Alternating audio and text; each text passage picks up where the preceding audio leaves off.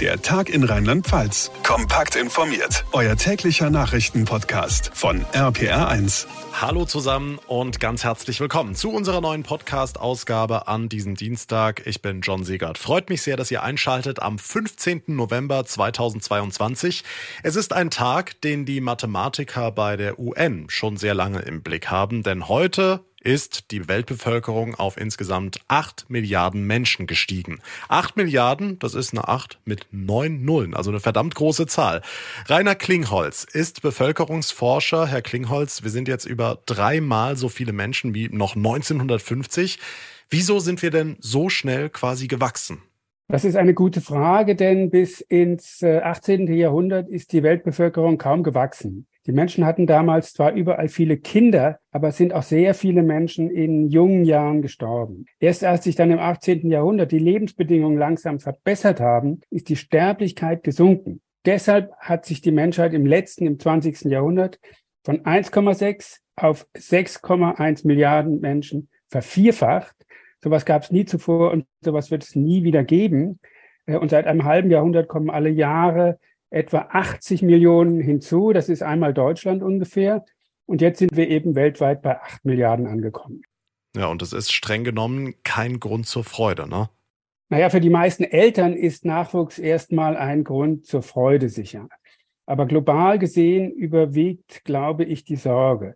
Denn wir haben es heute mit einer doppelten Überbevölkerung zu tun. Äh, in den armen Ländern, vor allem in Afrika südlich der Sahara, kommen schlicht und einfach mehr Menschen hinzu, als angemessen versorgt werden können. Mit Nahrung, mit Gesundheitsdiensten, mit Schulen, mit äh, Jobs. Aber es gibt Hoffnung, denn dieses Wachsen wird ja nicht ewig so weitergehen, oder? Äh, ganz sicher nicht. Sobald sich die Gesundheitsversorgung verbessert, sobald sich die Bildung vor allem für Frauen verbessert und sobald Jobs entstehen, bekommen die Menschen überall auf der Welt weniger Kinder. Äh, in über 80 Ländern weltweit liegen die Kinderzahlen bereits unter dem Wert, der für eine stabile Bevölkerung notwendig wäre. Und das ist eine gute Nachricht. Denn praktisch überall auf der Welt haben sich die Lebensbedingungen verbessert. Und wenn jetzt die ärmsten 20, 30 Länder weltweit auch von diesem Trend erfasst werden, dürfte das Wachstum äh, der Menschheit gegen Ende des Jahrhunderts ausklingen, vielleicht bei 10, vielleicht bei 10,5 Milliarden Menschen. Heute haben wir erstmal die 8 Milliarden geknackt. Danke an den Bevölkerungsforscher Rainer Klingholz. Der Liter Diesel bei 2 Euro, E10 bei 1,80 und an meine nächste Gas- oder Stromabrechnung will ich gar nicht denken. Echt blöd, wenn man raus will aus den fossilen Energien, aber mit den Erneuerbaren noch nicht so weit ist. Eine Chance, so ein bisschen im Schatten von Wind und Solar, könnte da Wasserstoff sein. Verbrennt emissionsfrei, ist halt technisch nicht ganz ohne. Rheinland-Pfalz will heute Bestandsaufnahme machen. Wo sind wir? Wo wollen wir hin? RPA1-Reporter Olaf Holzbach. Welche welche Wasserstoffprojekte gibt's denn bei uns schon? Also es gibt etliche, kleinere und größere. Daimler Invert zum Beispiel schraubt an einem Wasserstoff-LKW an der TU in Kaiserslautern erforschen sie die Direktverbrennung im Gegensatz zur Brennstoffzelle und die wiederum steckt schon im ein oder anderen Bus. Man muss berücksichtigen, dass die Förderung noch nicht dem entspricht, was wir bräuchten, aber vor allem auch die Hersteller noch nicht in der Lage sind, so schnell und in dem Umfang Fahrzeuge zu liefern, wie wir sie bräuchten. Jochen Erlhof, Geschäftsführer der Mainzer Mobilität. Zwei Probleme einer ganzen Reihe. Ein ein Brennstoffzellenbus kostet über 600.000 Euro, doppelt so viel wie einer mit Dieselmotor. Hinzu kommt die Infrastruktur. Tanken muss man ja auch. Okay, bis wann könnten wir soweit sein?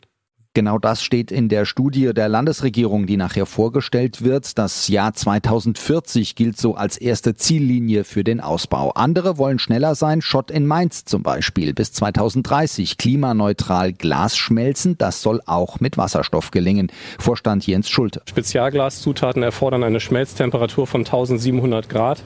Und das in der Tat 24 Stunden am Stück, sieben Tage die Woche, weil man diese Mengen oder diese Aggregate nicht abschalten kann. Und dadurch äh, entsteht in der Tat ein sehr sehr hoher Energieaufwand. Und schon rechnet sich Wasserstoff in der Industrie. Für private Heizungen ist das schwieriger und teurer, jedenfalls noch. Wasserstoff in Rheinland-Pfalz. Wir nutzen ihn schon jetzt und es soll noch mehr werden. Infos von Olaf Holzbach. Die Anhänger von Donald Trump haben schon den Sekt kalt gestellt, denn in der kommenden Nacht unserer Zeit will Trump eine, wie er selbst sagt, sehr große Ankündigung machen. Vermutlich will er also bekannt geben, dass er nochmal für das Präsidentenamt kandidiert. RPA1-Reporterin Tina Eck für uns in Washington. Tina, wie weit wäre denn da noch der Weg bis hin zur eigentlichen Kandidatur? Nun äh, sollte Trump wirklich entgegen aller Warnungen seiner Berater eine neue Kandidatur verkünden, äh, dann müsste er sich erstmal bei den Vorwahlen als republikanischer Kandidat überhaupt qualifizieren. Und das ist nach der Ohrfeige, die die Republikaner bei der Zwischenwahl kassiert haben, alles andere als sicher. Viele Republikaner machen Trump nämlich verantwortlich für die ausgebliebene Siegerwelle. In Florida, da bringt sich gerade der Gouverneur DeSantis in Stellung. Er wird als möglicher republikanischer Kandidat gehandelt. Und Biden auf der Demokratenseite, der will sich erstmal Zeit lassen. Bis zum neuen Jahr will er gar nichts zu einem neuen Rennen sagen. Wie ist denn aktuell die Stimmung im Land? Die Midterms haben ja eigentlich gerade erst ein aktuelles Bild gezeichnet. Was wünschen sich denn die Wählerinnen und Wähler in den USA? Na nun, die Wähler wünschen sich kleinere Preise, genau wie bei euch. Die Inflation spüren sie, spüren wir im eigenen Geldbeutel im Supermarkt und an den Zapfsäulen. Aber davon mal abgesehen, äh, das knappe Ergebnis bei der Wahl wird auch als Absage an den Trumpismus gewertet. Äh, viele Konservative wollen mehr moderate Politik, weniger Hass, weniger Gewalt und Extreme. Es herrscht eine gewisse Erleichterung, äh, dass das ganze Trump-Gedöns doch vielleicht bald Schnee von gestern sein könnte. Nie ganz verschwinden stattfinden wird, das ist auch klar, aber doch nicht mehr so im Rampenlicht stehen wird, hoffen wir es. Und welche Ankündigung Trump am Ende macht, hört ihr dann morgen früh ganz aktuell in der APA 1 Guten Morgen Show oder morgen Nachmittag hier im Podcast.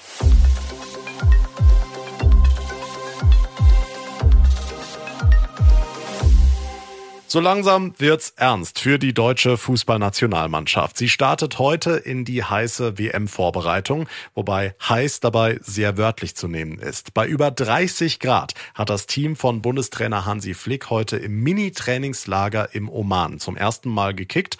Morgen steht dann das letzte Testspiel vor der WM gegen den Oman an.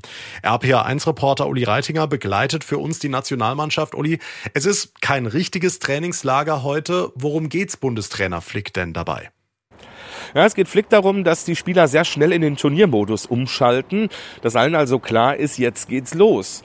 Und um sich auch ans Wüstenklima, auch an die Atmosphäre hier in der Region zu gewöhnen, schiebt Flick diesen Oman-Blitzbesuch ein. Kurios ist, dass die, die besonders viel gespielt haben in den letzten Wochen, genau das Gegenteil tun sollen, was sonst angesagt ist in einem Trainingslager. Sie sollen nämlich runterfahren, chillen, in der Sonne, mit Strand, Meer, Pool und Palmen. Zum Einsatz kommen morgen im Testspiel die, die zuletzt wenig gespielt haben, Rüdiger und Müller zum Beispiel.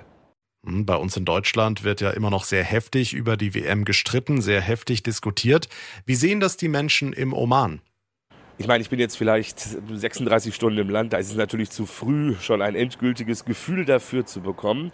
Aber die Omani, die ich gefragt habe, freuen sich. Katar is wonderful country. Katar ist ein tolles Land, sagt Ayman. Viele werden die WM genießen. Und Ubarak sagt, es ist eine großartige Möglichkeit für Katar, mehr in den Tourismus zu investieren. Es hilft der gesamten Region. Der Oman erhofft sich tatsächlich einen Schub beim Tourismus durch die WM. Die Regierung hat die Einreisebestimmungen gelockert. Es reicht ein Ticket Ticket für ein WM-Spiel, um ins Land zu kommen, als Visumersatz. Uli Reitinger zu den deutschen WM-Vorbereitungen. Danke. So, knapp sechs Wochen noch, dann ist Weihnachten. Und damit Christkind und Weihnachtsmann wissen, womit sie uns eine Freude machen können, haben auch in diesem Jahr wieder zahlreiche Weihnachtspostfilialen geöffnet. Zum Beispiel in St. Nikolaus, in Himmelstadt, in Engelskirchen oder auch in Himmelpfort, wo der Weihnachtsmann heute höchstpersönlich angereist ist, um diese Filiale feierlich zu eröffnen.